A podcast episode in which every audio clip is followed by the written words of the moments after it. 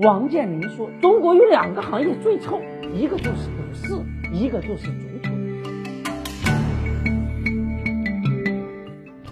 王思聪他爸最近很忙，作为曾经的中国首富，王健林的首富宝座被马云夺去了。为了夺回首富这把椅子，王健林也是蛮拼的，父子兄弟齐上阵，甚至不惜再做冯富，也要将万达旗下的多家公司推向股市。来干啥呢？圈钱来啦！节操呢？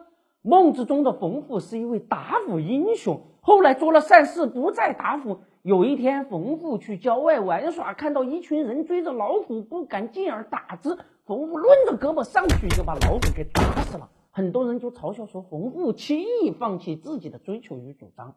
大家可能不知道啊，二零零四年万达内部报告会中。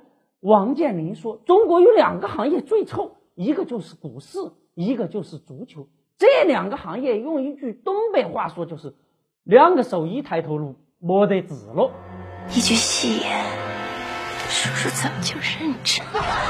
王健林曾经对臭名昭著的中国股市那是相当失望啊！为啥呢？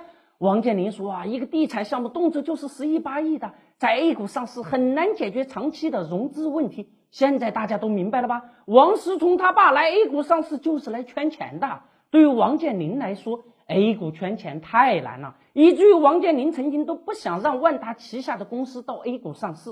现在万达的堂口大了，差钱儿了。老百姓为了首付操几十万的心，王健林为了首付要操几千亿的心。